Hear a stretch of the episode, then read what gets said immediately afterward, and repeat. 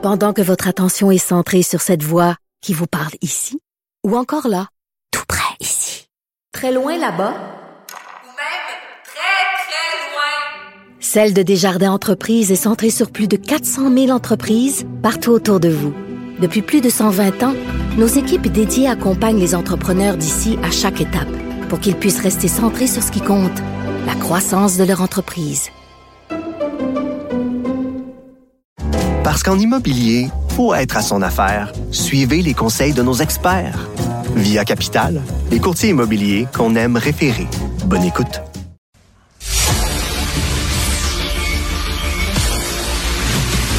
Jean-François Lisée, On va juste dire qu'on est d'accord. Thomas Mulcair. Je te donne 100 raison. La rencontre. C'est vraiment une gaffe majeure. Tu viens de changer de position. Ce qui est bon pour Pitou est bon pour Minou. La rencontre. Lisée, Mulcair. Alors Thomas, tu connais certainement l'émission Ça finit bien la semaine. Est-ce que Erin O'Toole va bien finir la semaine selon toi? Non, il va pas bien finir le mercredi de cette semaine parce que c'est les mercredis que les partis à Ottawa ont leur réunion de caucus et ça va mal aller pour lui. J'ai eu mon, ma première, c'était plus qu'une indication, c'était une affirmation d'un ancien membre du Conseil des ministres, Stephen Harper, qui avec qui je suis en contact. C'est la nature de la bête. On parle avec les mondes, le monde dans tous les partis. Et cette personne était affirmative. Et c'est une personne, à chaque fois que cette personne me parle, c'est du solide. Et il t'offre pas la semaine prochaine, voulant dire cette semaine. Je dis, come on, t'exagères. Non, non, il t'offre pas cette semaine. Là, la personne m'explique dans le détail où ils sont rendus. Alors, je vais faire la, la, la version 60-50. Il y a une dizaine d'années, un député qui s'appelle Michael Chong propose une loi dite de réforme pour donner plus de pouvoir au caucus, c'est-à-dire les réunions des députés. Bien, bonne idée en soi. Si 20% d'un caucus vote pour avoir un vote pour la chefferie, sur la chefferie, ça doit se tenir. Donc, c'est dans un premier temps 20% ils l'ont, les, les anti autour. Ensuite, vote au sein du caucus demain. Si 50% plus un vote pour avoir une course au leadership, le parti n'a pas d'autre choix. Ce qui est intéressant, c'est que cette loi-là s'applique seulement si le caucus décide qu'ils vont l'appliquer les libéraux et le NPD, je suis pas sûr du bloc, ont décidé qu'ils ils appliqueraient pas ça, mais les conservateurs, puis pauvre autour, il aurait dû être un petit peu plus aiguisé dans ses réactions. Ils ont dit à autour, non, non, on se garde ce pouvoir-là. Donc demain, mm-hmm. moment de vérité. Qu'est-ce qu'il y a? Qu'est-ce qu'ils reprochent à Autour? Mm. Ils disent que Autour est trop centriste. Il s'est présenté comme le candidat True Blue, le bleu, la, couleur des conservateurs, voulant dire, moi, je suis un peu plus dans la lignée de Stephen Harper. Sauf qu'une fois élu, il invite Brian Mulroney. Il dit, je suis centriste, je suis pro-choix, et ainsi de suite.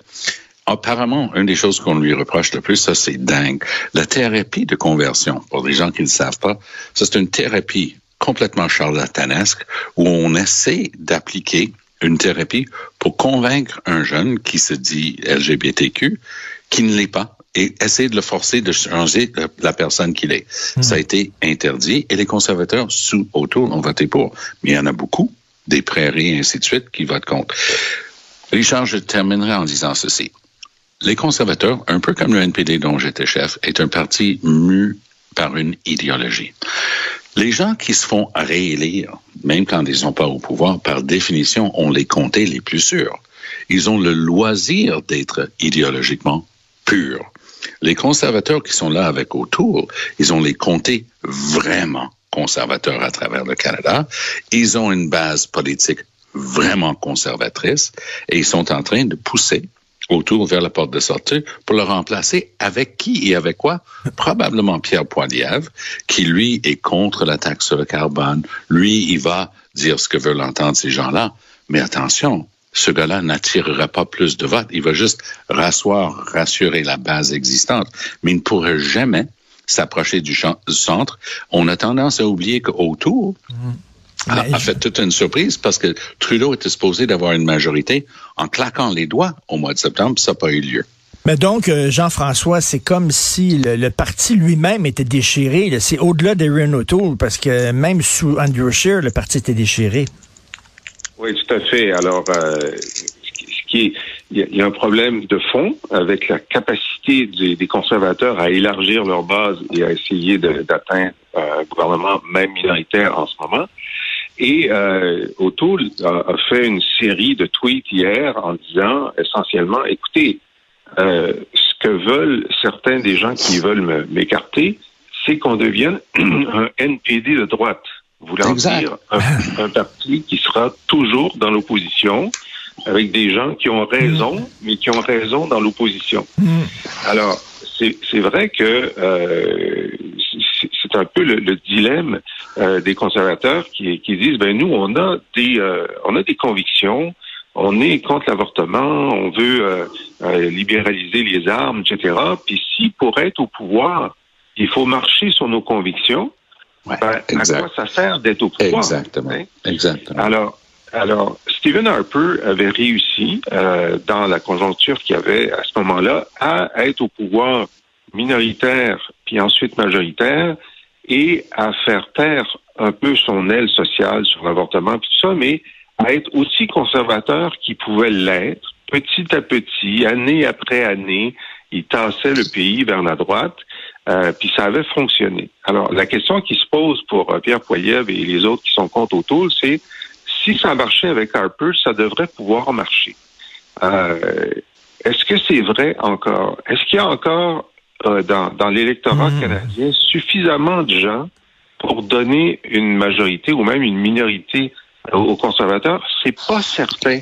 Et c'est ça le drame des Très conservateurs. bien dit. Et, Très bien, euh, très bien dit. Tom, c'est un peu euh, comme Québec solidaire. Il y a des gens qui voulaient avoir raison, puis il y a des gens qui veulent gagner dans Québec solidaire. Puis là, ils ont tenté de, de se distancier un peu de leur aile, un peu plus radical, un peu plus woke, pour tenter d'élargir leur base. C'est ce, que, ce qui arrive avec le Parti conservateur aussi. Là.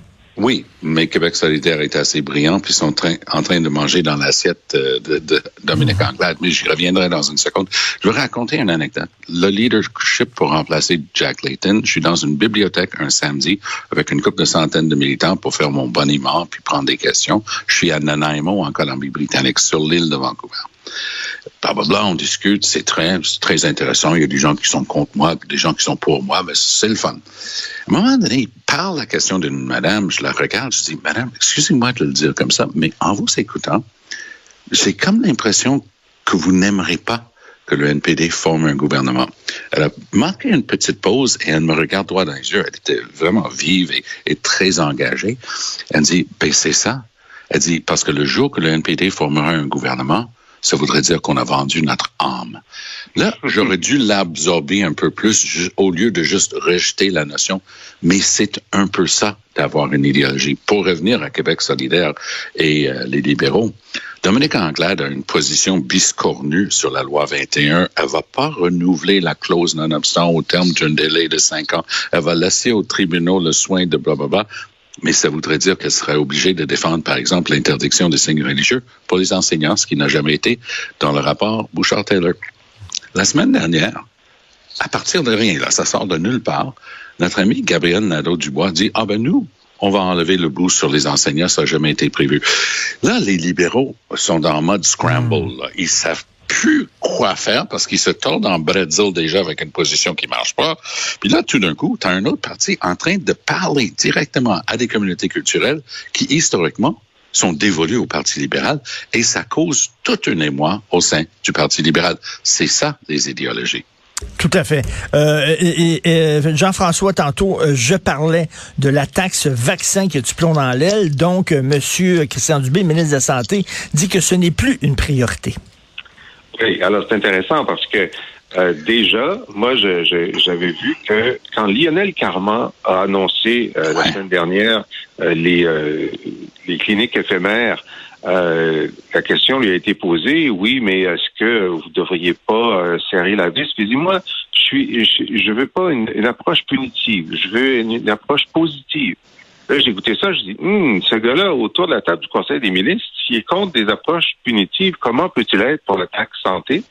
Et là, euh, effectivement, euh, Christian Dubé, même chose, dans des entrevues qu'il a données hier et encore aujourd'hui, euh, dit euh, c'est pas une priorité. Comment ça peut ne pas être une priorité alors que le, le leader du, parlement, du, du gouvernement, Simon Jolin Barrette, a dit qu'il allait déposer cette semaine un, un projet de loi de, de, de Girard, du ministre des Finances, et qu'il y a des scénarios qui disent que ça peut coûter de 100 à 800 dollars selon Ben oui. le revenu. Alors, eh, parlez-vous là? Alors, ça veut dire que ça- veut dire qu'au sein du Conseil des ministres, il y a une opposition vive à la question de la taxe santé et que tout le monde n'est pas bien aligné. Euh, moi, j'avais j'avais prévu que c'était une idée qui allait probablement mourir, mais une fois que le projet de loi allait être déposé, là, tous les partis sont contre. Euh, la santé publique refuse de se prononcer. Il y a des, il y a des Ben. membres des directions régionales de la santé publique qui sont, sont prononcés contre. Alors, euh, Est-ce a que selon vous, selon vous, est-ce que ça va mourir? Vous pouvez peut-être gager une bouteille de vin là-dessus. Là. Mais on, a- on en a toujours une, une, une en- en- pour, pour savoir si on va avoir une commission d'enquête sur Ouais. la pandémie. Mais moi, je, je, je dirais que le go est un peu comme une souris qui se promène et il voit un gros chat en train de venir, puis il cherche n'importe quel petit trou dans le mur pour partir. Pour moi, le trou dans le mur pour le go ici, à, à peu près le, le seul, la seule manière pour lui de sauver sa peau, c'est de dire, en fait, je, vous ai entendu, les gens veulent pas une taxe santé, je vais donner une récompense sur le, rapport d'impôt. Montre-moi ton, équivalent de, ton vaccicode, là, puis vous allez recevoir une récompense.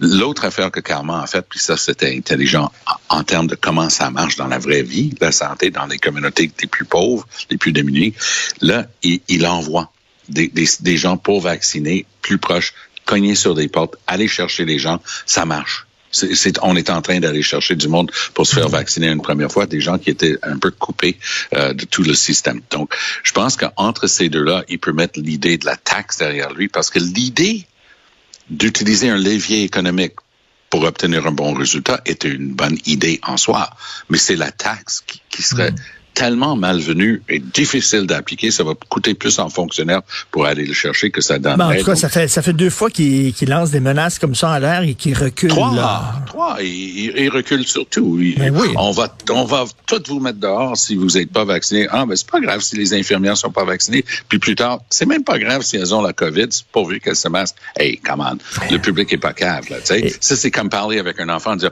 hey, tu Ben vas oui. voir ce qui va t'arriver, là, si tu fais telle affaire, puis, euh, Ben tu oui, chérie, c'est- c'est- chérie, est-ce que tu veux des biscuits puis un verre de lait, c'est, euh, C'est la mère de Caillou, c'est la mère de Caillou. Alors, des camions à Québec, Jean-François, euh, dirigés par Rambo Jeudi. Gauthier.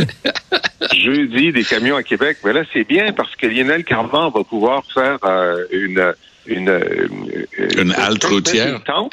Ouais, non, mais mettre une tente pour euh, la vaccination devant euh, la- l'Assemblée nationale. Puis les camionneurs non vaccinés vont venir. Ça fait que ça va être une bonne occasion de les vacciner. Moi, c'est ce que, c'est ce que je propose. mais, mais comme, comme quoi c'est jamais complète au Québec s'il n'y a pas quelqu'un d'autre en train de payer pour toi. Moi, la partie que j'ai aimé le plus dans l'intervention de Rambo Gauthier, c'est qu'il a dit, ben, moi, je vais parler avec la FTQ. Il fait toujours partie, c'est ça, c'est euh, le, le, le gars qui est un des vedettes de la commission Charbonneau. Euh, on, on, on va demander à la FTQ de donner un coup de main avec l'argent, peut-être mettre des autobus. Euh, Rambo, c'est pas supposé des, des routiers, des chauffeurs de camions Des qui ont camions. des camions. Puis que FTQ va être obligé de payer des autobus. Donc, j'ai j'ai On parlé s'ennuyait, avec on s'ennuyait Rambo. On s'ennuyait. mais J'ai parlé avec quelqu'un dans la police et qui, qui m'a expliqué, non, non, regarde, il y a tellement de groupuscules au Québec d'anti-vax parce qu'il n'y a pas une organisation anti-vax. Il y a une, il y a, tu sais, il y a une, une espèce de constellation de groupuscules d'anti-vax. Il dit, ça, si quelqu'un réussit à les fédérer puis les amener à Québec, tu vas voir, il va y avoir du monde. Puis Québec, c'est une belle ville, pas mal plus belle qu'Ottawa. les gens risqueraient de rester plus longtemps. Alors, on va envoyer les camionneurs par autobus à Québec. Là, ils sont mieux d'avoir des demandes claires et précises parce qu'on ne sait pas ce Ben qu'ils veulent exactement, les camionneurs. de continuer de klaxonner, voyons là. Ben. Ah oui. Et en terminant, Jean-François, est-ce que Justin Trudeau a raison d'a- d'adopter la ligne dure envers les manifestants d'Ottawa? Ben oui, parce que ça marche tellement bien pour lui, parce que les conservateurs sont en train de, de, de, de, s'auto euh, de s'auto-pelure, de bananiser avec la question des camionneurs. 90 des, des Canadiens et des camionneurs sont vaccinés. Alors, il a pris la position archi majoritaire. Moi, je pense qu'il n'y a pas de rencontre à avoir. Les, les, les conservateurs demandent rencontrez-les.